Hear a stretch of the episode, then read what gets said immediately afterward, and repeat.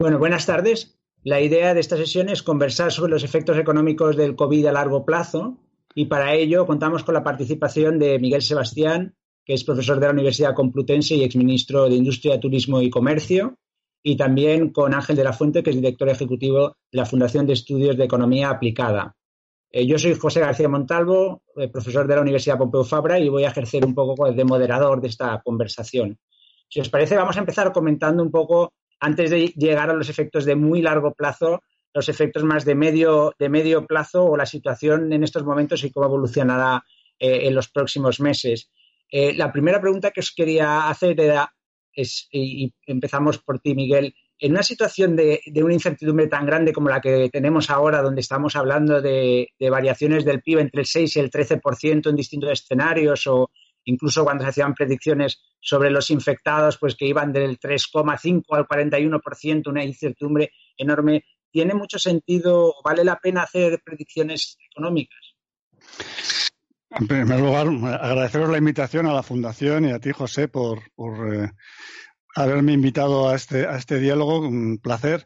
No, eh, creo que sí que podemos hacer previsiones mm, sobre cuál es la caída del PIB, porque yo creo que ya tenemos eh, información suficiente para hacernos una idea, dado que se supone que ya hemos pasado el, el valle, es decir, el fondo de la, de la caída, ¿no? Em, em, que, ha sido, digamos, el mes de abril, em, pero podemos proyectar entonces cuál va a ser la caída del año 2020 y, bueno, haciendo eso, pues a mí me da un menos 11,5, pero vamos, está, está en ese rango del que tú hablabas, pero sí que tienes razón que aquí la, la clave es cómo va a ser la recuperación. Y ahí es donde hay una enorme incertidumbre.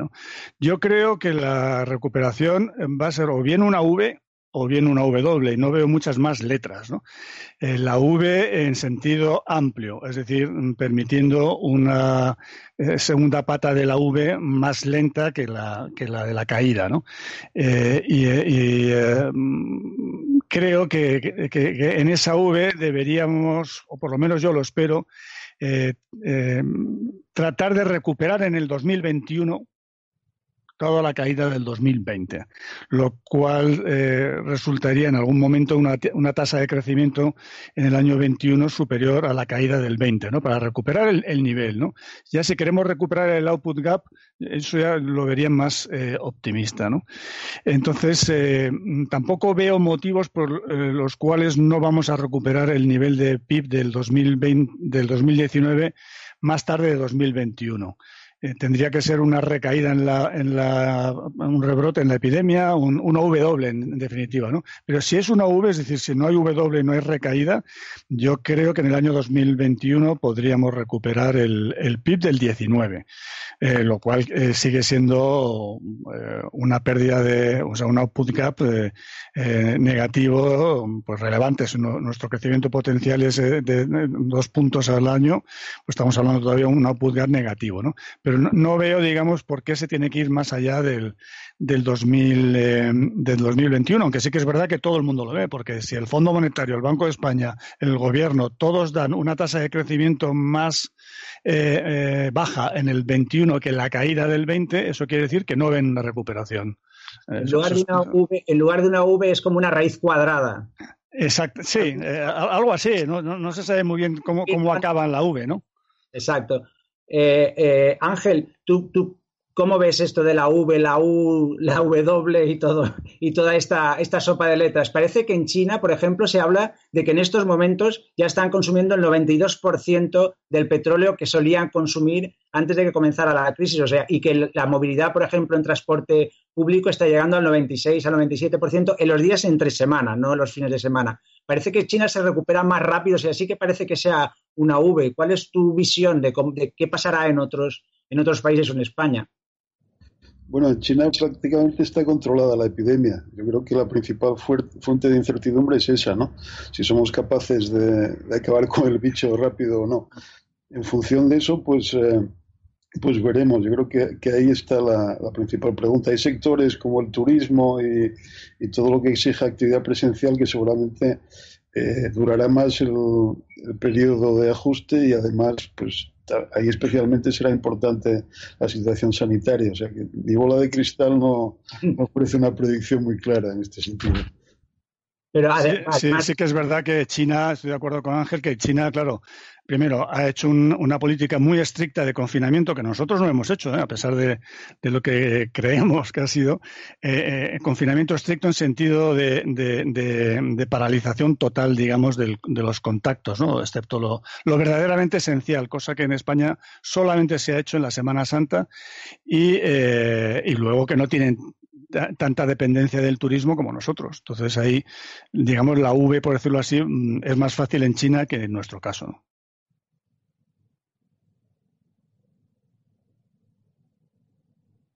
Además del, tema del control, digamos, de, lo que es la epidemia, el otro factor que también puede ser importante para la recuperación es el impacto de las medidas económicas que se están tomando, ¿no? Si es suficiente eh, o no el volumen total de las medidas y las medidas particulares, si los ERTES al final funcionarán o acabarán siendo despidos.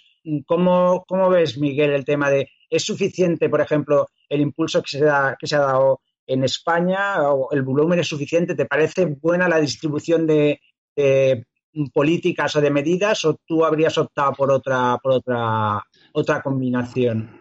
Bueno, a ver, me parece, digamos, suficiente, siempre es eh, discutible esto de suficiente, eh, porque no ha terminado. O sea, entiendo que las medidas eh, em, probablemente haya que continuar. Hoy hemos conocido la aprobación del ingreso mínimo vital Luego, luego hablaremos un poco de ello, ¿no? Pero, pero ya digamos es una medida adicional. Estamos hablando de, de que el ICO pues se va metiendo eh, cuantías, digamos, sucesivas y creo que todavía no ha terminado el último tramo del ICO y probablemente se necesite más. Y luego, claro, los ERTES, pues probablemente en algunos sectores haya que, haya que prolongarlos, pues eh, más allá incluso de la, del estado de alarma, ¿no? Entonces, eh, las medidas yo creo que ahí sí que me gusta que hay una cierta flexibilidad en lo que en lo que supone que las medidas se van añadiendo cuando sean necesarias. Lo que no me gusta es que hay demasiada burocracia a la hora, digamos, de ponerlas en práctica. Pero yo creo que esto es un problema que hemos tenido siempre. Es un problema que no. Que no que... Países, ¿eh? porque en Estados Unidos también se han quejado de que las pequeñas empresas y medianas empresas cobraban muy tarde, de que algunas grandes empresas cobraban lo que ellos o, o obtenían los créditos que ellos deberían recibir. O sea que esto no creo que sea un problema solo nuestro, aunque en nuestro caso, desde luego, es bastante. Sí que es verdad que, por ejemplo, lo del ICO ha funcionado mucho mejor que lo que funcionó cuando nuestra crisis, digamos, ¿no? Donde, claro, que estaba tan dañado el sistema financiero que allá no había forma, digamos, de, movilizar crédito eh, a través de, los avales del ICO. Y ahora, pues sí, ¿no? Porque el sistema, digamos, bancario, pues está mucho más saneado, lógicamente, que en el año, que en el año 2010, ¿no? Ángel, ¿tú qué, tú qué piensas del, conjunto de medidas que se han tomado? Luego, luego ahora entramos en otras medidas, en otras posibilidades y las medidas futuras, pero hasta ahora de lo que se ha hecho. Bueno, yo creo que o sea, en la primera fase la, la idea era parar el golpe, que las, salvar el tejido productivo y, y, a las familias, ¿no? Y yo creo que, que, las medidas estaban bien orientadas, o sea, está haciendo lo, lo que se tenía que hacer. Mi duda es en cuanto a un poco en la línea de Miguel, ¿no? La agilidad de la implementación y si realmente el dinero está llegando rápido a donde tiene que llegar. Ahí el retraso de la renta mínima me parece que fue un error. O sea, tendrían que haber sacado algo más rápido eh, de carácter transitorio en vez de empeñarse en, en sacar una cosa permanente que habría que estudiar con mucho cuidado porque es un problema complicado. Eh, lo de los avales, pues, pues no lo sé si está llegando o no y si está llegando a donde tiene que llegar. Estamos montando unos grupos de trabajo y espero tener más, más datos en, en unas semanas, pero el diseño del programa en principio es bueno. la, renta, mínima vital, por ejemplo, Ángel, eh, en, la, en, todo el tema de la pandemia y del seguimiento y del desconfinamiento, etcétera, se habla mucho de los, de los científicos y los ensayos científicos, etcétera. Lo que sabemos de la renta mínima vital, desde luego, no es en términos de ensayos científicos, de ciencia económica, pero también no nos da una perspectiva de que sea un mecanismo que funcione de manera generalizada bien. Y como tú comentabas, es un problema complicado que a lo mejor habría que haber hecho algo temporal o mejorar el seguro de desempleo en, lugar quizás de meterse en un mecanismo permanente con la posibilidad de, cometer errores y luego pues entrar en un círculo complejo de, desentrañar, ¿no? Sí, bueno, yo creo que estás quizá mezclando la renta básica con, el ingreso mínimo, que son dos cosas distintas. Eh, a mí la renta básica universal no me gusta nada, me parece un disparate realmente, pero un ingreso mínimo seguramente tiene sentido. Desde luego ahora, como medida de emergencia, una situación muy complicada para la gente que, necesita ayuda y además no pueden salir a, o no podían hasta ahora salir a, buscar trabajo, y eso habría que aprovechar, o sea, la urgencia sobre otras consideraciones. Luego, la idea de establecer un, ingreso mínimo permanente, pues hombre, se puede discutir, tiene problemas, hay problemas de incentivos, hay problemas de competencias, de, cómo llegas a esos colectivos, etcétera. O sea que por eso decía que hubiera sido mejor hacer eso con calma y, y, tener mucho cuidado en el diseño en vez de darse tanta prisa y cubrir las necesidades urgentes de otra forma transitoria mientras tanto, ¿no? Sí, yo estoy bastante de acuerdo. De hecho, a mí el, eh, yo hubiera hecho algo de emergencia, ¿no? Un ingreso eh, mínimo de emergencia o algo así, temporal también, ¿no? Eh, y de hecho, me, parece que se ha quedado corto el que han sacado, ¿no? Porque si estamos hablando de, según el INE, según la EPA, hay más de un millón de, hogares con todos los miembros, sus miembros en paro. Me sorprende que este ingreso de emergencia solo llegue a 800.000, ¿no? Yo creo que ahí se han quedado cortos, digamos, en lo que es una medida de, emergencia. ¿no? En cambio, creo que no es una buena idea haberla hecho estructural por dos motivos. Primero, porque, como habéis dicho los dos, eh, esto requiere un poco más, digamos, de, consenso, eh, tanto tanto técnico como, como político, eh, como toda medida estructural, por otra parte, ¿no? Y, mm, mirar bien el tema del dilema entre costes e incentivos, etcétera. Y segundo, porque creo que no es un buen momento eh, internacionalmente hablando, tanto desde el punto de vista de los mercados como, de, la, de, la, Unión Europea, de meternos en un gasto estructural eh, como consecuencia del, eh, del COVID, ¿no? Porque yo creo que todo el mundo va a aceptar que que nos gastemos lo que sea necesario para hacer frente a la crisis del COVID, pero no van a ver tan claro el por qué nos metemos en un gasto estructural. Entonces yo creo que ahí vamos a dar un mensaje que no va a ser eh, bueno en las actuales circunstancias. Me ha sorprendido que nos metamos en este lío de eh, estructural cuando, cuando el otro hubiera sido eh, perfectamente entendible y además yo lo hubiera hecho incluso más generoso, ¿no? Eh, además de las medidas estas para las familias, hay medidas para las empresas y muchas de ellas pues van a través, como hemos comentado, del ICO, son deuda, ¿no? Pero hay propuestas de hacer un fondo soberano para comprar equity de empresas medianas y pequeñas. Por lo tanto, que no sea tanto deuda, porque, porque es verdad que hay muchas empresas que están muy endeudadas y no quieres endeudarlas todavía más, ¿no? Este European Pandemic Equity Fund, del que se habla de empresas no cotizadas. ¿Qué os parece este dilema entre eh, tiene que ser equity o tiene que ser deuda la forma para canalizar esta ayuda a las empresas? Yo voy a, dar la, la respuesta clásica y que a lo mejor me dirá, joder, qué respuesta más facilona, ¿no? Pero yo creo que si de verdad hacemos un diagnóstico de que tenemos un problema de liquidez, fundamentalmente de liquidez, yo creo que bastaba con medidas de liquidez. No hace falta, digamos, eh, entrar en el capital ni medidas de equity. ¿no? Si fuéramos a un problema de solvencia, ya nos podríamos plantear esas alternativas, pero yo hoy, por hoy sigo pensando que esto eh, no, no ha habido un problema de solvencia de las empresas. El tejido productivo estaba produciendo, con, sus dificultades, sus más y sus menos, pero estaba produciendo y su nivel, digamos, de, de, productividad, pero eh, le, se le ha forzado, digamos, a cerrar, ¿no? Entonces hay que sujetarlo mientras eh, dura este, este confinamiento, ¿no? Y por tanto lo que hay que hacer es dar una buena provisión de liquidez, pero yo no veo eh, el, por ahora por lo menos el tema de la, de la, de la solvencia como para justificar el tema del equity, ¿no? Pero bueno, entiendo que, que, ya veremos, ¿no? Porque cómo evolucionan los acontecimientos. Ángel, ¿tú qué, ¿tú qué opinas? Bueno, yo estoy de acuerdo en que no había un problema de, de, solvencia, pero no estoy tan seguro de que no lo vaya a haber si la cosa se alarga en, determinados sectores. Entonces la, idea del, Equity Fund me gusta como alternativa, digamos, a, la ayuda no, no, retornable, ¿no? O sea, eh, por lo menos el Estado se queda con algo a cambio. O sea, que sería una forma de, ayudar a pagar a, largo plazo. Eh, quizá haya otras alternativas, vía impuestos posteriores o lo que sea, pero pero yo creo que esta merece por lo menos una pensada, ¿no? Que, no sea simplemente regalar dinero, sino que a cambio pues eh, haya una contrapartida. No, pero no estamos hablando tanto de, creo yo, se he entendido bien la pregunta de José, de, de, de digamos, eh, subvención eh, versus equity o crédito versus equity. Yo estaba hablando de, crédito, ¿no? Es decir, que, que, las empresas pues devolverán, el, digamos, estos créditos, ¿no? Eh, están avalados por el ICO todo lo que tú quieras, pero los, los devolverán, ¿no?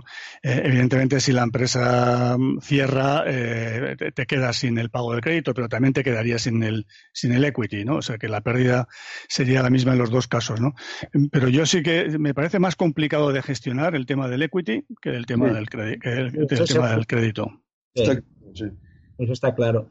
Eh, vamos a, estábamos hablando de, otras medidas, ¿no? Hemos hablado de la posibilidad del equity en, las empresas, pero para financiar el sector público también hay propuestas, por ejemplo, Jordi Galí, que propone aquello que cuando estudiábamos, ¿no? Nos decían y que entonces no era, no era una cosa tan, eh, digamos, estrambótica como ahora, que era financiar el gasto público usando, pues, imprimiendo dinero, básicamente. O sea, que se financie directamente inyectando los bancos centrales dinero para financiar el gasto público. Y en una situación como, como la actual, digamos, en los años 90 se convirtió ya en un dogma de la independencia de los bancos centrales y nadie parece que pueda pensar, o en estos momentos es difícil que alguien pueda pensar eh, en esa financiación. Pero ¿os parecería que en una situación donde parece que la inflación está bastante controlada, esta fuera una posibilidad de evitar que los países, porque ahora nos vamos todos al España se va al 120, pero es que los otros se van también al 100 y, al, Italia se irá al 150, etcétera.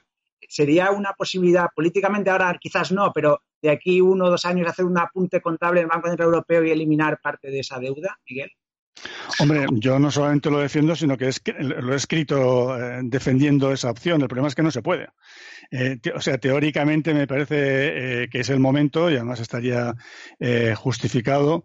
Primero, porque mm, yo no creo que vaya a haber un problema, a pesar de que hay un, hay un componente de oferta y no solo de demanda en este choque negativo, no creo que vaya a haber un problema de, digamos, de inflación derivado de esta crisis pandémica.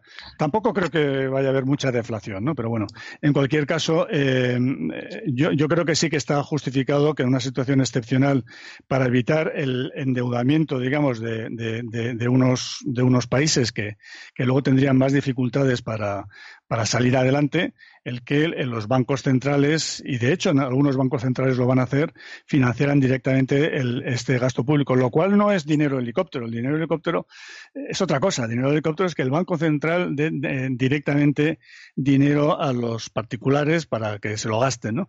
no, no, aquí no estamos hablando de eso, que yo no lo veo en este caso. ¿no?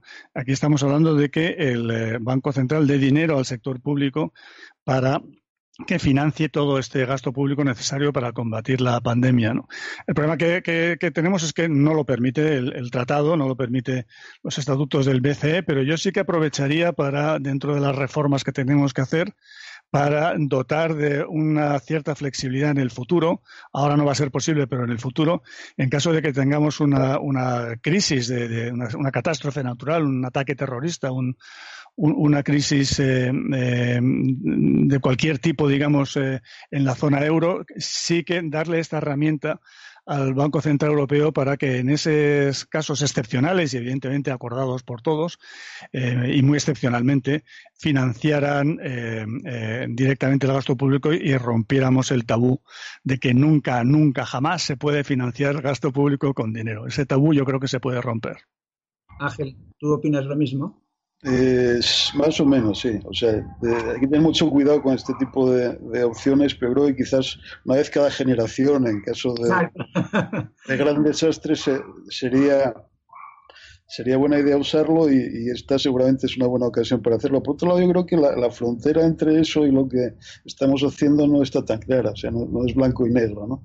Mm. El Banco Central Europeo, pues todo el quantitative easing y lo que están haciendo ahora, pues están comprando mucha deuda que luego ya veremos cómo digieren y de alguna manera acabará también eh, perdonándose o condonándose o, lo que sea una parte importante. O sea que que sí, y creo que en parte ya, estamos en esa línea. Si fuera renovando, digamos, de manera automática, estaremos estaríamos en una situación parecida, ¿no? De hecho, hay, hay propuestas para que, para que lo que se haga sea deuda perpetua, ¿no, Ángel? Sí, es un poco lo mismo, ¿no? es un poco, sería un poco lo mismo. ¿Tú le ves posibilidades a que a esta deuda perpetua, este tipo de financiación de la deuda perpetua que se proponía con los nuevos impuestos de la Unión Europea? Bueno, yo creo que sería muy interesante, además sería una forma de avanzar un poco hacia un tesoro europeo común, que sería una herramienta muy, muy buena para todos, ¿no? Pero es complicado. las decisiones políticas en la Unión con 27, cada uno tirando para su lado, pues. Pero bueno, quizás eh, en esta situación de crisis aprendamos algo y seamos capaces de avanzar más rápido que, aquí, aquí, hay una diferencia y es que con. Em, eh, tú eh, pagas esto con dinero y, se acabó. Aquí, si pagas esto con deuda, aunque te compren la deuda, la deuda la tienes.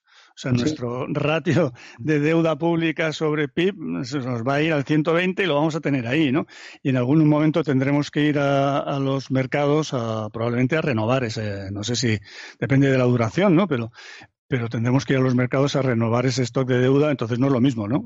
Es, evidentemente para los estados sería mejor la financiación directa con, con, dinero. Ahora, si es verdad que el Banco Central Europeo, ojalá, ¿no? Nos va, digamos, a condonar una parte de esto, entonces sí que sería bastante equivalente uno al otro. Lo que pasa es que yo no lo veo, tampoco el Banco Central Europeo condonando. Y con respecto a la deuda perpetua, claro, el problema es que la deuda perpetua eh, tiene la desventaja de que los, los, el coste de financiación, los tipos de interés son más altos, digamos, que evidentemente que los de la deuda, a, nunca devuelves el principal, ¿no? Que los de la deuda a 10 o, a, 30 años, ¿no? Y entonces yo no sé si también eh, ahí eh, los estatutos del Banco Central Europeo te permitirían hacer una deuda perpetua con unos tipos bajitos, ¿no?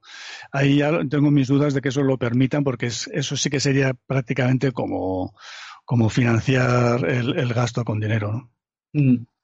Eh, hemos hablado antes muy brevemente del tema de si el, futuro nos, nos, traerá inflación o, inflación o ¿cómo, ¿cómo, lo veis, Miguel? ¿Cómo, ¿Cuál crees tú que en el medio plazo puede ser? ¿Habrán tensiones inflacionistas hasta que las cadenas vuelvan a funcionar y luego volveremos otra vez a tendencias deflacionistas o cómo lo ves? Yo creo que como tenemos un choque de oferta y de demanda conjuntamente, cuál está dominando a cuál tengo mis dudas. Yo creo que, más o menos se contrarrestan el uno con el otro.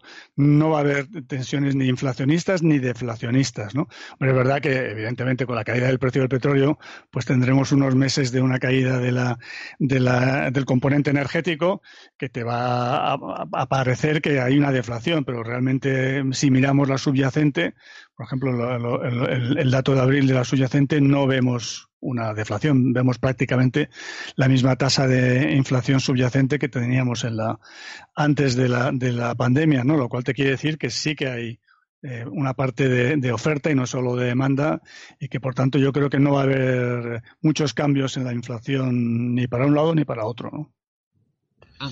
Yo no estoy tan seguro. Eh, el dato de inflación de abril, la verdad es que no sé qué está midiendo, porque hay una parte muy importante de, de la economía que está cerrada, ¿no? Y yo creo que, o sea, es verdad que hay esos dos shocks que dice Miguel, pero creo que hay otro, que es un aumento de costes.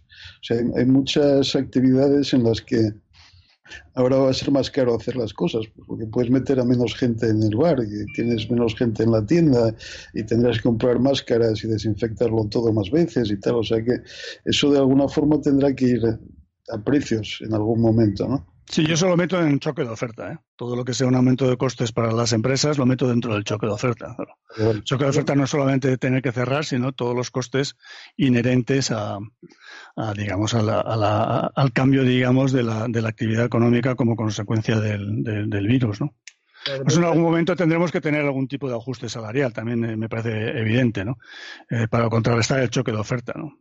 Dentro de estas consideraciones también la, tendencia que existe a la desglobalización, a, que, a, romper algunas de las cadenas eh, de valor internacionales que existían antiguamente o antes de esta, de esta pandemia para evitar estos posibles shocks en el futuro, también parece que eso podría favorecer una cierta presión en los costes, porque dejarás de producir allí donde los costes son más baratos y seguramente llevarás producción hacia partes que, donde los costes son más altos, o tendrás que pagar un seguro contra pandemias, o tendrás antes que deslocalizarte de pensar que hay un coste, o sea, hay una ventaja de coste laboral, pero también hay un coste asociado a que se te rompan las cadenas a mitad, ¿no? Y esto sí que podría, desde el punto de vista de, la oferta, podría generar cierta, cierta presión, ¿no, Miguel? Eso es verdad, pero tampoco es muy distinto a lo, a lo que ya estaba pasando, digamos, eh, con la transición eh, ecológica, donde se primaba y se va a primar cada vez más eh, todos los modelos de producción, digamos, de proximidad, es decir, donde tengan una, una huella de cambio climático más bajo, ¿no? Y por tanto, pues tendrá un premio, digamos, la, agricultura cercana, tendrá un premio la producción eh, industrial cercana que ahorre, eh, digamos, emisiones de CO2 y que ahorre eh, huella de carbono, ¿no? Em, sí que habrá algo de esto, ¿no? Em, claro, hablar de que mm, hay una pérdida de, competitividad como, como, consecuencia de esta actividad, pues, eh, pues eh, también hay que mirarlo desde un punto de vista, digamos, de largo plazo, ¿no? Porque sí que es verdad que si hubiéramos tenido unas, por ejemplo, unas reservas estratégicas de todo este material, pues el impacto económico hubiera sido menor. O sea, que hubiéramos tenido eh, esa pérdida de competitividad por dedicarnos a fabricar todas estas mascarillas y respiradores y material sanitario en vez de dejárselo que lo hagan los chinos pero hubiéramos tenido un, impacto sanitario eh, mm, menor y, por tanto, al final un impacto económico menor. ¿no? O sea que también hay que ver la perspectiva de largo plazo, eh, como lo hacíamos con el tema de la huella de carbono, pues con la, idea de tener tus eh, propios recursos para combatir, por ejemplo, ahora ya pandemias, quizás, digamos, otro tipo de ataques posibles. Creo que, que, se puede justificar ¿no? esta pérdida de, de competitividad, digamos, clásica de la ventaja comparativa que hay que ir a producir donde sea, digamos, eh, donde haya ventaja comparativa y, lo demás dejárselo al comercio libre. Yo creo que ese, ese eh, digamos, paradigma también hay que revisarlo, pero también se estaba revisando con el, con el tema del CO2, ¿no? Mm. Pero, Ángela, ¿no es, ¿no es incompatible el hecho de que tengamos reservas estratégicas de algunos productos, sabiendo que pandemias desde el año 2006 la OMS viene avisando que, que vamos a tener problemas como este sería compatible mantener un nivel de globalización elevado eh, y a la vez tener reservas estratégicas de algunos, de algunos productos? Sí, yo, soy más partidario de, las ventajas del comercio y de la, de la ventaja comparativa y de la especialización. O sea, antes de renunciar a eso, habría que pensarlo bien. Puede haber algún producto en particular, alguna cosa que, que efectivamente sea mejor asegurarte de que tienes una producción doméstica, pero yo creo que serían muy pocos, ¿no? es mucho más sensato, pues eso, tener reservas estratégicas que no empeñarnos en producir respiradores si los nuestros son mucho más caros y peores que los chinos o los alemanes o lo que sea. O sea que ojo con, la tentación está ahí, la, la vemos todos los días, pero yo creo que sería, sería un error ir demasiado en esa línea y entre otras cosas porque no sabemos cuál va a ser el próximo shock, o sea, no tiene por qué ser una, un virus, puede ser algo completamente distinto. Entonces, eh, bueno, pues eh, prudencia sí, pero prudencia inteligente, digamos, ¿no? yo, no he dicho para nada renunciar al principio de, lo, que pasa es que no ponerlo como único principio eh, para, asignar los recursos internacionalmente, ¿no? Y que, eh, claro, aquí la, cuestión es si tenemos unas reservas estratégicas que compremos a los chinos o si tenemos capacidad nosotros para, eh, para producirla, ¿no? claro, tener reservas estratégicas, digamos, almacenadas también tiene un coste, ¿no? O sea que todo tiene su coste y todo tiene su impacto a, a, largo plazo, pero yo creo que sí que, yo creo que sí que hemos aprendido que o bien hay una reforma de las instituciones eh, globales, que hasta ahora, digamos, no nadie lo está planteando, eh, la OCDE, la OTAN, etcétera, etcétera, la propia Organización Mundial de la Salud, y que se conviertan realmente de, organizaciones que actúen allá donde se necesitan, es decir, que la, la OMS sea una OTAN sanitaria. Por tanto, cada vez que un, país entra en dificultades, pues ahí va la OTAN sanitaria con eh, todos sus, eh, digamos, eh, recursos para combatir ahí en el origen la pandemia. si llegamos a ese tipo de mundo, que a mí me encantaría, entonces sí que podríamos volver a retomar el tema, digamos, de la, de la, asignación de los recursos entre los países con criterios, digamos, de la ventaja comparativa y de la libertad de comercio, ¿no? Pero mientras no tengamos esa institución, digamos, global que, que, se dedique, digamos, a, combatir estas pandemias o ataques terroristas o etcétera, etcétera, creo que sí que tendremos que dedicarle recursos a nuestro, a nuestra propia capacidad para hacerlas frente, ¿no? Es ineficiente, ¿eh? Lo, acepto, pero es ineficiente, pero es que no, queda otra. seguimos con los temas internacionales. Eh, ¿Qué, papel la Unión Europea, cómo ha quedado después de, estos primeros pasos? Sabemos que hay la posibilidad de este, de este nuevo fondo de 500.000 millones que tampoco está claro si unánimemente será aprobado, pero ¿cómo crees que, ha, que ha actuado la Unión Europea en esta situación?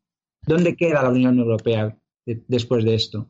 Bueno, yo creo que lo han hecho bastante bien, más rápido de lo que lo suelen hacer, que normalmente van, más despacio y que la, dirección es buena. Eh, se han hecho cosas muy importantes que sin las cuales la respuesta ya ha sido muy difícil. ¿no? Una, la cláusula de escape de, las reglas fiscales y de las ayudas de Estado para permitir una reacción nacional sin restricciones presupuestarias duras. Después la reacción del Banco Central Europeo, que sin eso tendríamos graves problemas. Luego están movilizando pues lo que se puede con los recursos del presupuesto europeo y se está hablando de, un fondo de ayuda o de reactivación o como lo queráis llamar. Yo creo que si no estuviéramos en la Unión Europea estaríamos mucho peor de lo que estamos y que la ayuda europea pues eh, es lo que nos va a permitir capear el temporal más o menos bien. O sea, eh, este año necesitamos colocar 300.000 millones de deuda si no tuviéramos el Banco Central y no tuviéramos eh, la ayuda del MEDE y de otros instrumentos, pues yo lo veo muy, muy complicado. O sea que es verdad que a lo mejor la Unión Europea no se está no está siendo tan solidaria como nos hubiera gustado y yo también entiendo un poco la lógica de, algunos de esos países porque nosotros eh, en su momento pues eh, seguimos gastando más de la cuenta y con déficits muy altos a pesar de la, de la recuperación y tendríamos que haber hecho un esfuerzo mayor entonces bueno pero yo creo que la, que la Unión ha hecho mucho y va a hacer mucho y sin ellos estaríamos mucho peor. O sea que esa crítica a Europa por insolidaria yo creo que no, que no está justificada, aunque luego podemos discutir hasta dónde hay que llegar y quizá los, los holandeses están siendo más desde de lo que sería necesario, pero bueno, eh, dentro de hay que ponerlo un poco en perspectiva, ¿no? Miguel, ¿tú crees que... Bueno, yo no soy tan optimista mm, eh, como, como Ángel con la Unión Europea. ¿no? Yo creo que en términos futbolísticos, que sé que os gusta el fútbol a los dos, eh, la, la, Unión Europea iba perdiendo 3-0 y ahora ya vamos 3-2. Ya, ya, ya, ya, ha conseguido el 3-2, pero todavía no ha empatado. ¿Por qué iba perdiendo 3-0? Primero, eh, porque no reaccionó de forma coordinada ante la, epidemia. Es decir, cada país que se buscara la vida con el, con el contagio. ¿no? Tenía que haber habido inmediatamente una reunión para eh, hacer un control de fronteras inmediatamente fronteras exteriores y fronteras interiores, es decir, ir a una especie de modelo coreano, pero en el conjunto de, Europa, ¿no? Y se dejó que cada país se busque la vida. Lo segundo, ya hemos hablado en el tema del material sanitario, 2-0, ¿no? El tema eh, de, material sanitario, yo tengo mi material sanitario, eh, ya sé que tú lo necesitas más, pero quién sabe si yo lo voy a necesitar, por lo tanto, búscate la vida en China, búscate la vida donde sea, con tu propia industria, pero a mí, desde luego, no me vengas a pedir nada porque creo que eso es también lamentable. Y tercero, que la ayuda financiera, claro, dice Ángel, ha sido más rápida esta vez que otras veces, es verdad. Pues claro, dos veces fue lamentable, ¿no? Y esta vez ha sido, hombre, ha sido algo mejor, pero yo creo que ha sido, eh, excepto estos 500.000 últimos, ha sido muy limitado y con un tufillo, digamos, eh, de poca solidaridad, un tufillo holandés, puede decir, de queso holandés, ¿no? Que a mí no me, no me gustaba nada, pero sí que es verdad que era la propuesta franco-alemana, que ya veremos dónde queda. Sí que es verdad que ya es el, el, el, el, 3-2 que, que, bueno, que, que esperemos que, se acabe empatando el partido, ¿no? Eh, bueno, pasemos al tema de, la aceleración tecnológica, porque este, digamos, es el tema, uno de los temas que más se repiten como uno de los impactos de largo plazo de, esta crisis, ¿no? El teletrabajo, la enseñanza digital, el comercio digital, etcétera, los servicios médicos también. ¿Cómo, ¿Cómo, veis? ¿De verdad va a ser tan rápido? ¿Volveremos otra vez a la misma, al mismo run run que llevábamos antes? ¿no? Porque esto ya se viene hablando desde hace muchísimos años. Lo que pasa es que nunca llegaba a suceder. ¿Ahora sucederá de verdad, Miguel? O, pues tú fíjate que aquí em, em, yo creo que el sector privado ha dado un salto gigantesco en mis tiempos, en, mis tiempos me refiero en, mis tiempos del ministerio, etcétera, era el sector público el que lideraba eh, toda la administración digital, el, el, carnet, el DNI electrónico, la sanidad en línea, eh, todos los trámites, no solamente Hacienda, que siempre se decía, es que lo único que es verdaderamente electrónico es Hacienda. En fin, creo que la administración se puso las pilas. En cambio, eh, aquí yo creo que el sector público se ha quedado bastante atrás, ¿no? Ha demostrado que no ha avanzado, ¿no? Mismo, pues se me ha, se me ha caducado el carnet de, conducir y, bueno, pues afortunadamente han hecho la típica medida de que te lo prorrogan uno o dos meses, no sé, pero, pero me hubiera gustado renovarme el carnet de conducir, eh, digamos, eh, eh, online, ¿no? te lo pongo como un ejemplo tonto, pero, pero un ejemplo de que yo creo que el sector público se ha quedado un poco atrás. En cambio, el sector privado, yo creo que el teletrabajo que le costaba por ejemplo, Indra es una empresa que ha hecho mucho por el tema del teletrabajo y siempre reportaba muy buenos resultados en términos de productividad, etcétera. Yo creo que ahora sí que se ha dado, un salto, pero claro, necesitamos eh, eh, cambios, cambios tecnológicos y cambios, desde luego, en la, en la propia organización de los, de los hogares y, evidentemente, es una prueba de fuego para el teletrabajo, porque una cosa es el teletrabajo estando solo en casa, y eh, otra cosa es que estando con los niños, con no sé qué, con no sé cuántos, con, con los adolescentes adolescentes, etcétera, etcétera. ¿no?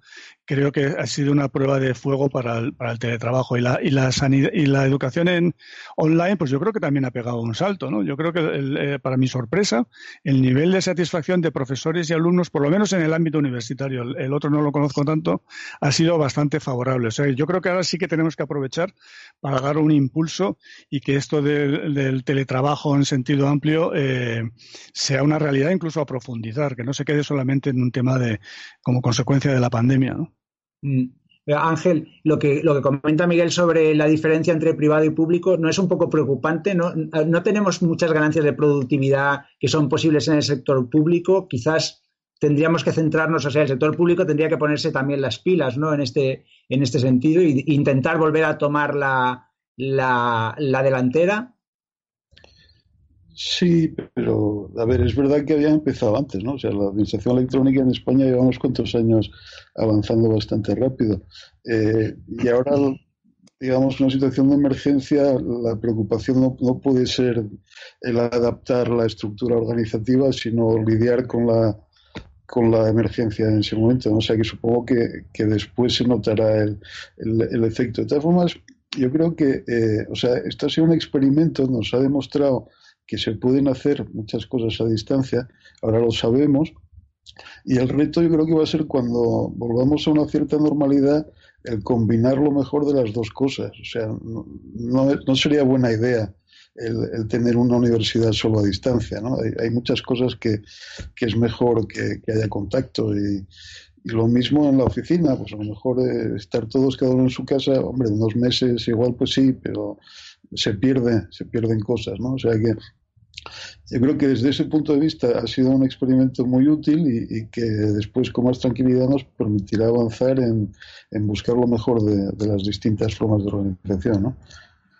Yo quería moverme ahora. Sí, no, yo, yo, quería hacer una mención. Eh, eh, estoy de acuerdo que no es eh, tampoco ahora, no hay que exigirle, digamos, al sector público que haga en plena pandemia la, la, la, gran reconversión tecnológica, pero sí que es verdad que ha sido un poco decepcionante, por ejemplo, la atención de los propios casos, ¿no? De los de la gente con síntomas se ha hecho de una forma, no te digo decimonónica porque sería exagerado, porque se ha hecho por teléfono, ¿no? Pero era prácticamente muy antigua, ¿no? llamada a un número de teléfono que te daban, un número de teléfono que no te contestaban, te contestaban de una forma casi mecánica. Eh, al principio, ¿ha estado usted en China? Eh, pues no, que voy a estar en China, estoy en Leganés. Eh, ¿Ha estado con italianos? Pues de mi pizzería. Pues nada, tomo un paracetamol y, no enrede más. ¿no? Creo que ahí si hubiéramos tenido un sistema de salud más, digamos, preparado tecnológicamente, no solamente hubiera sido bueno para atender a los ciudadanos que estaban muy preocupados y desesperados, sino hubiera sido una buena herramienta también de análisis estadístico de lo que estaba pasando, por dónde estaba pasando y por dónde se podría actuar. ¿no? Y ahí yo creo que hemos eh, perdido una, oportunidad, pero bueno, que habrá que retomarla para el futuro. ¿no? Y ahora me quería mover a otra, otra tendencia que ya venía produciéndose en el pasado, que es la tendencia a la monopolización en muchos sectores industriales, sobre todo en Estados Unidos y en algunas economías más, más avanzadas. ¿Y qué posibilidades hay de, sobre todo el sector tecnológico, que de repente ha, acabado de tener un empuje todavía más fuerte y era justamente uno de los sectores donde la competencia estaba más, había, más problemas, había más tendencia a la monopolización. Ángel, ¿cómo, ves tú el futuro de la, de la, competencia en sectores donde hay empresas como Google o Facebook o Amazon que, son eh, tan grandes y que, y que, cada, y que de hecho esta pandemia les ha dado un impulso adicional, como, como hemos visto a la transición tecnológica? Bueno, la competencia en los sectores es complicada, tiene muchos elementos de monopolio natural y economías de escala y alcance muy, muy fuertes. O sea que yo sospecho que la. O sea, más que romperlos, que a lo mejor en algún caso sí se puede romper y segmentar, ¿no? Pero habrá que ir por la vía de la regulación, más que, que a las bravas forzar competencia y, y es muy complicado, pero, pero algo habrá que hacer, ¿no?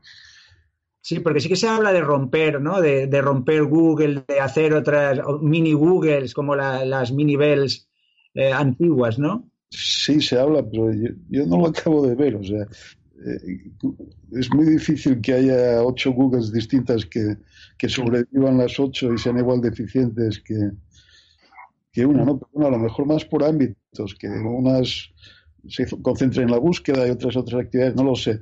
Pues de luego alguna regulación será necesaria.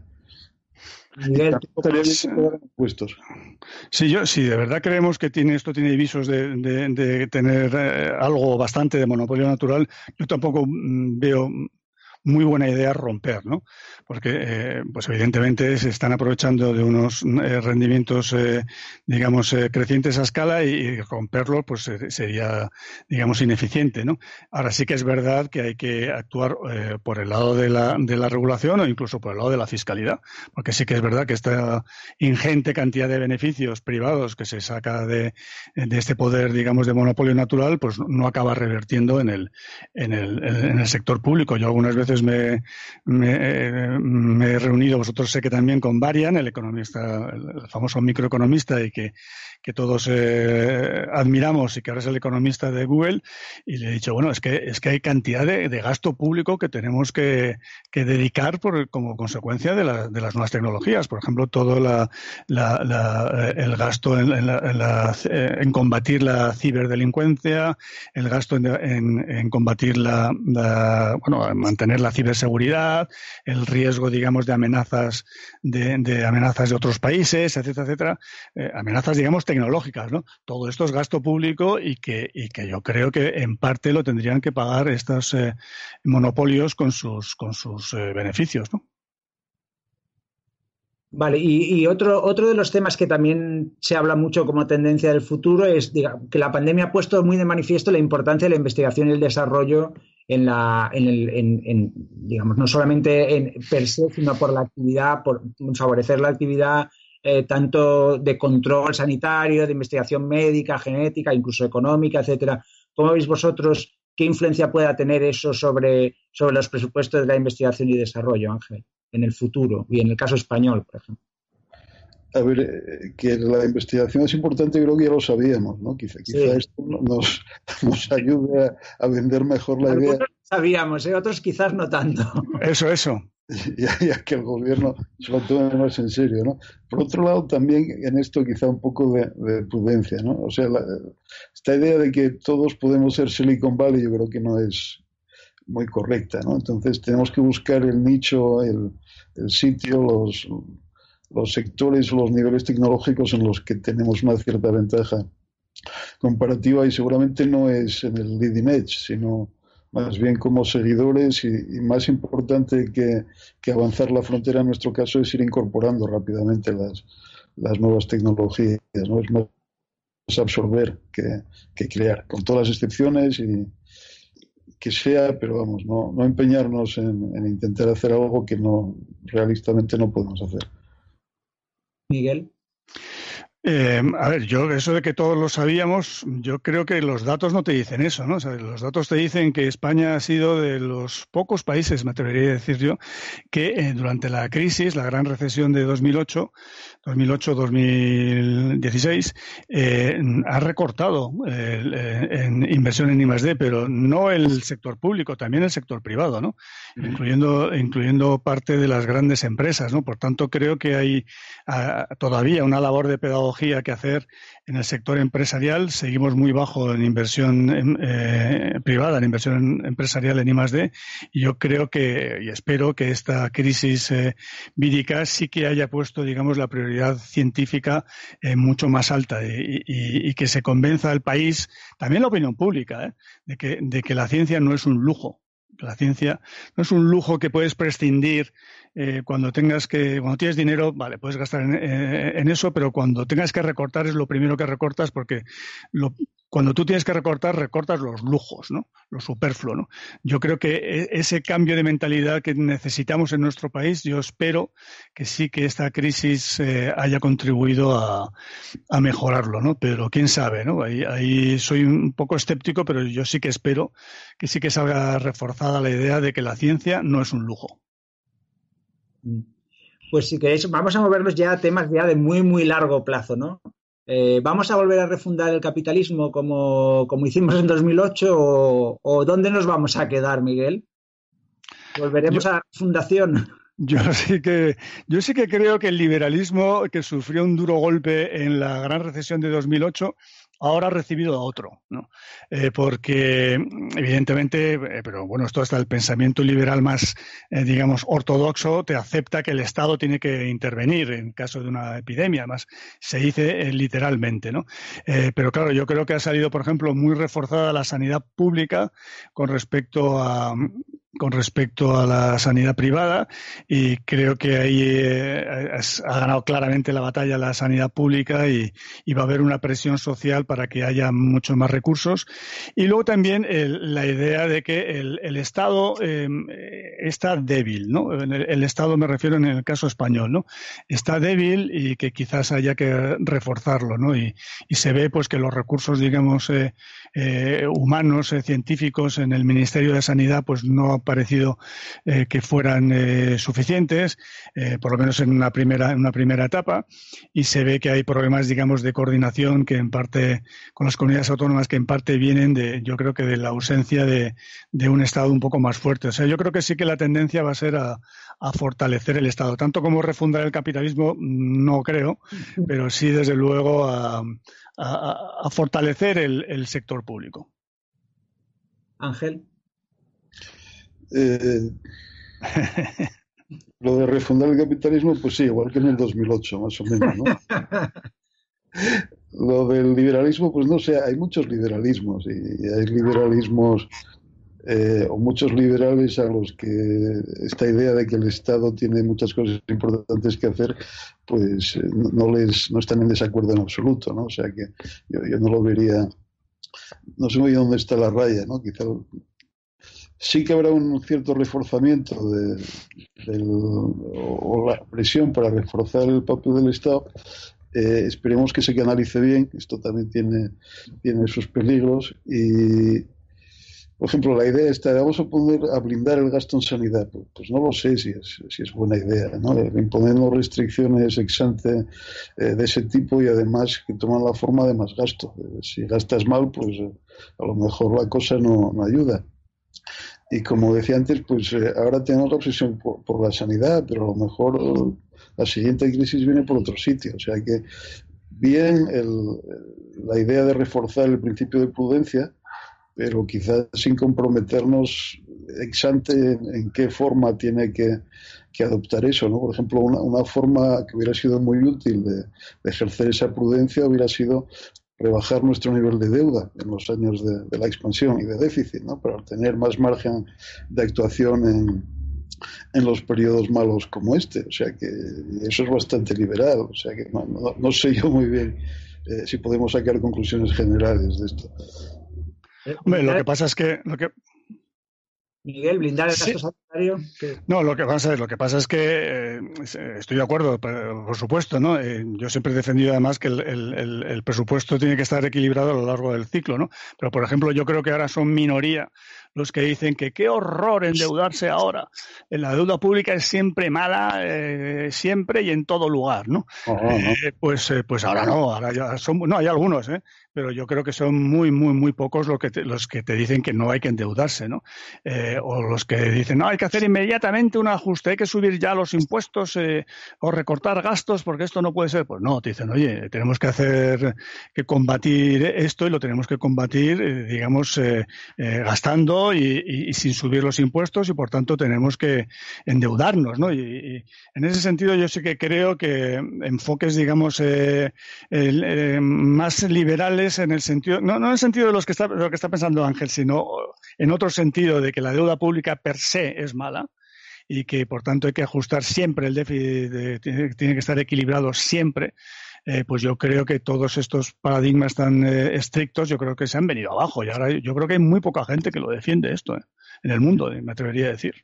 Sí, pero yo creo que siempre hubo poca gente que defendiera eso. No, no, no, no. No, no, no. Que va, que va, que va, no, no, Sin embargo, en los años anteriores, cuando era el momento de reducir la deuda, entonces ahí no.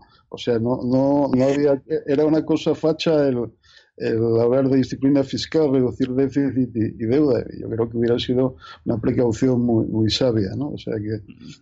No, por supuesto, pero no, yo me refiero en, en estos momentos todavía hay gente que dice que hay que recortar gastos y subir impuestos ya. Subir impuestos sí que he oído, recortar gasto no tanto, pero subir impuestos. Sí, sí, sí, sí, sí. Bueno, movámonos a la sociedad. O sea, ya hemos hablado de la economía y del capitalismo. Ah, vamos a una nueva sociedad. ¿Las preferencias sociales realmente han cambiado y se mantendrá ese cambio en el tiempo? No. Por ser claro, ¿para qué vamos a ir con, medias tintas? Yo creo que, a ver, eh, yo vamos, cuando eh, vivimos ya, porque ya tenemos edad, el, el, 11 de septiembre. A mí me tocó de economista jefe de un banco y, ahí se decía que el mundo ya iba a ser diferente, que esto era peor que una tercera guerra mundial, que la gente no iba a volver a ir en avión. ¿Qué se decía? Yo me estoy hablando de los primeros días. ¿eh? La gente nunca volverá a subirse en un avión, a que está cambiando tal, tal. Y, oye, oye, oye, tranquilos, tranquilos. Que eh, luego, evidentemente, eso duró lo que, lo que tuvo que durar. Pero sí que tuvo, eh, sí que tuvo algunos impactos, ¿no? En la, en la forma en la que volamos, en la forma en que, en que, en que estamos dispuestos a ceder un poquitín de libertad a cambio de seguridad que yo creo que en eso sí que ha habido un cambio también, ¿no? Eh, y, entonces, en ese sentido, yo, yo sí que creo que va a haber eh, cambios, ¿no? Y, bueno, lo que hablábamos antes de las nuevas tecnologías, yo creo que la gente se va a acercar a las nuevas tecnologías con menos miedo, menos, eh, con más, digamos, ganas, y luego, el, digamos, el apoyo a un, a, un, a un, sector público más fuerte, ¿no? Por ejemplo, el debate que hay ahora con el tema de si, de si controlar, digamos, a, las personas eh, que posiblemente puedan estar infectadas para tracearlas, digamos, rastrearlas y, y, combatir posibles rebrotes, ¿no? Pues creo que, mm, que, si se hiciera una encuesta o una votación sobre eso, saldría masivamente a favor, ¿no? Y eso en el fondo es una pérdida de, libertad individual a, cambio de seguridad, ¿no? Entonces, igual que en el 2001 en, en las Torres Gemelas ya dimos ese, e, ese salto de, un poco ceder libertad por seguridad, yo creo que ahora también lo vamos a hacer, fíjate. Poquito. Pero si, si seguimos en esta línea de ir cediendo libertad por seguridad, al final no llegaremos a un estado, no llegaremos al gran hermano, a un estado como en China, donde todas las caras de todos los chinos ya están grabadas y si dices algo que no debes, pues ya sabes lo que te espera. Bueno, ese, es un riesgo que evidentemente tendremos que, claro, hay que, hay que, hay que manejar, ¿no? Y, evidentemente solamente puede estar justificado este control de seguridad en, el, eh, en, en, determinadas situaciones extremas y luego hay que revertirlo, ¿no? Pero sí que como ahora va, a durar el miedo al rebrote, va a durar por lo menos unos meses hasta que haya una vacuna, yo creo que sí que la gente va a estar dispuesta a ceder un poco de, libertad a cambio de más seguridad.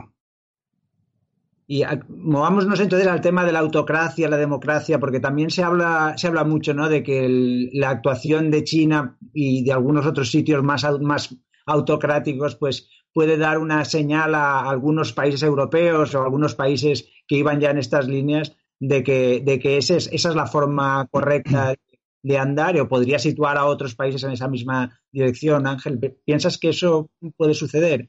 ¿Que la democracia puede verse afectada por, por, esto? Me gustaría pensar que no. Eh, o sea, yo creo que estamos en una situación, esperemos que transitoria, de mal humor, ¿no? O sea, la gente lleva tres meses encerrados y están preocupados por su futuro y eso, pues bueno, genera, puede generar una crispación y, empujar temporalmente a movimientos más extremistas que de lo normal, pero yo espero que esto no, digamos, no arraigue, no se convierta en una situación eh, permanente y realmente de momento por lo menos no, no veo un riesgo un riesgo muy grande. De todas formas, el mal humor, la polarización y demás, eh, a mí hace ya unos cuantos años que me empieza a preocupar y no tiene nada que ver con la pandemia. O sea, la, sensación de que la política española ha cambiado para peor en los últimos años y que es imposible, parece ser, que haya un diálogo leal y constructivo entre los partidos eh, es anterior a la pandemia y me, y me parece muy, muy mala cosa. Miguel. Eh, sí, eh, retomando el tema chino, claro, yo, yo creo que China va a ser el nuevo líder mundial. Yo creo que esto, en, ese sentido, sí que es el equivalente a la Segunda Guerra Mundial, que hizo emerger a Estados Unidos como gran líder mundial. Yo creo que ahora Estados Unidos, eh, hombre, cuantitativamente todavía no, porque le quedan pues 11 años, ¿no? al ritmo de, del crecimiento del PIB de uno y otro país, para que China adelante a Estados Unidos pero cualitativamente yo creo em, que, que, China surge como líder mundial, ¿no? Y esto tiene un lado bueno y un lado malo, ¿no? Eh, y el, lado bueno es que le va a meter más competencia a Estados Unidos, eh, por ejemplo, en el tema tecnológico que hablábamos antes, ¿no? Y eso será bueno. Y el lado malo es que, claro, el modelo, digamos, chino no es exactamente nuestro modelo, modelo occidental, ¿no? Y aquí tendemos a ver a China con una cierta, un cierto desdén, ¿no? Y se, se, ha notado incluso en esta epidemia, ¿no? Cuando eh, China se, veíamos que, estaban todos confinados, que estaban construyendo un, hospital en 10 días, lo que se nos ocurre decir es, oh, estos chinos, es que les, diez, un hospital en 10 días, es que les dejamos y nos acaba la Sagrada Familia en tres meses, joder, estos chinos, tal. Eh, eh, esa reacción de desdén hacia lo chino, creo que en el fondo oculta un desconocimiento de la realidad mundial. Y es que la realidad mundial no es Europa, la realidad mundial no es ni siquiera Europa y Estados Unidos juntos.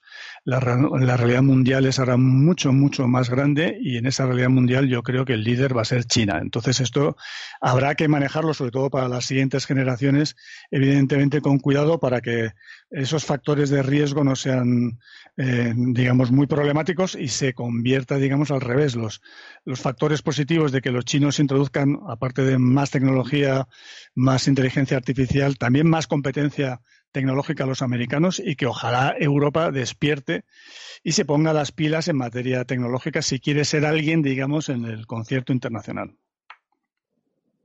hablando de inteligencia artificial, acabar con dos temas relacionados con nuevas tecnologías, hay varios estudios que, eh, que, dicen que las fake news durante la, época del COVID han tenido una, una, relevancia menor que en el pasado, han tenido menos impacto y la gente ha tendido más a ir hacia los medios, los medios serios, la investigación científica para informarse sobre estos, sobre estos temas. ¿Tenéis vosotros esa sensación, Ángel, de que la gente está más más preocupada por informarse en medios eh, que, dan, que le dan cierta seguridad, ya no se cree tanto lo del muro de Facebook o, no. Bueno, yo creo que en cosas, digamos, serias sí. O sea, claro, si de repente te encuentras mal y, necesitas que, te atienda un médico, pues no te vas a fiar de, lo que dice en WhatsApp el primo de un amigo que conoce no sé quién, ¿no? Pero desde luego, vamos, por experiencia propia, llegan cosas muy raras por, por redes sociales con una intensidad creciente. No, sé si ha habido un cambio cualitativo, pero hay mucho de esto, ¿no? O sea que pero yo quizá no, le daría demasiada importancia en algún sentido. ¿no? Yo creo que la parte de la gente sabe poco, ¿no? ¿Qué, es lo o hasta dónde pueden.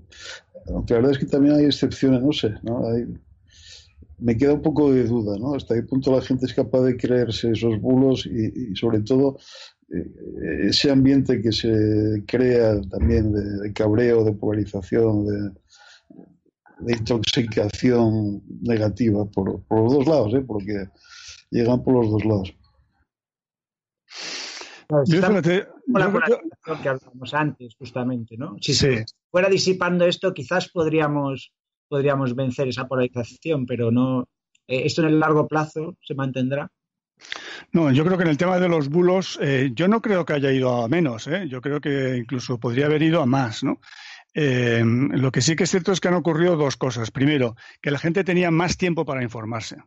Yo creo que antes de todo esto, cuando estamos en nuestra vida normal, le dedicamos lo justo a la información. Entonces ahí que te cuelen, digamos, un bulo es más fácil, ¿no? se ha visto en Estados Unidos, se ha visto en, bueno, en muchos sitios, ¿no? En Rusia, etcétera. Aquí, eh, claro, teníamos mucho más tiempo para informarnos y además queríamos informarnos porque estamos en una situación realmente complicada y de una enorme incertidumbre y de falta de información. Entonces yo creo que eso ha hecho que eh, lo tuviera más difícil el bulo para extenderse. Aún así, ha habido bastante extensión del bulo y yo os reto a que alguno digáis que no habéis reenviado un fake eh, WhatsApp de algo. Yo luego a mí se me la han colado y estoy, estoy seguro de que a vosotros también, ¿no? lo cual quiere, eh, sí, sí, además me han colado por lo menos dos que yo me acuerdo, ¿no? Entonces yo sí que creo que, hemos tenido más tiempo. Y luego también lo que sí que me parece bueno es que empieza a surgir una industria, por decirlo así, de, detección de los, eh, de los fake news. Eso es muy bueno, ¿no? Porque luego te gustará más, te gustará menos, se están jugando su prestigio los que se dedican a esto y yo creo que ahí sí que tenemos más una, una, desarrollo empresarial de la lucha contra las fake news que me parece también muy, muy interesante, ¿no? Entonces, en ese sentido, pues eh, soy más optimista, ¿no? Mm. Me gustaría acabar también esta línea ya, pero hablando de investigación económica, porque hace pocos días leía un trabajo eh, de, en Estados Unidos donde ya han hecho una evaluación de los cheques que mandó el gobierno entre el día 6 y el 15 de abril, ya han hecho una evaluación de la, de la propensión marginal a consumir por niveles de renta, ¿no? Y bueno, cosas esperables, que la, la propensión marginal a consumir es mucho más alta en los que ganan menos de mil euros que en mil dólares que los que ganan más de cinco mil dólares, etcétera, ¿no? Pero el hecho de que ya haya una evaluación de eso, a mí me da un poco de, de, pena no, no, no tener la capacidad de poder hacer eso aquí en España y que estemos en ese sentido un poco o muy atrasados, sobre todo en un tema donde es muy importante ahora hacer un seguimiento casi en real time, ¿no? Esto de real time indicators, eh, indicadores económicos en, tiempo real, porque lo que necesitamos es ver si las medidas están funcionando o no y necesitamos corregirlas sobre la marcha porque estamos en una situación un poco mm, que nunca hemos estado antes, ¿no? Eh, ¿no, ¿No os da a vosotros la sensación también de que estamos perdiendo también esta carrera? Y de que, de hecho, en datos administrativos en España tenemos para aburrir y se podrían utilizar muchísimos datos para hacer cosas interesantes. Sí, no, esa es una guerra en la que algunos llevamos mucho tiempo. Eh, efectivamente, habría que usar esos datos, se podrían hacer cosas muy interesantes con ellas eh, y a, ver si, bueno, por ejemplo, Escriba en, la IREF estaba convencido de la importancia de abrir los mm. registros eh, administrativos a, la investigación, ahora que está en el gobierno, pues a lo mejor consigue que esto avance un poco, ¿no? Y, ahora mucha gente estaríamos muy contentos de ayudar en, en, la medida de lo posible.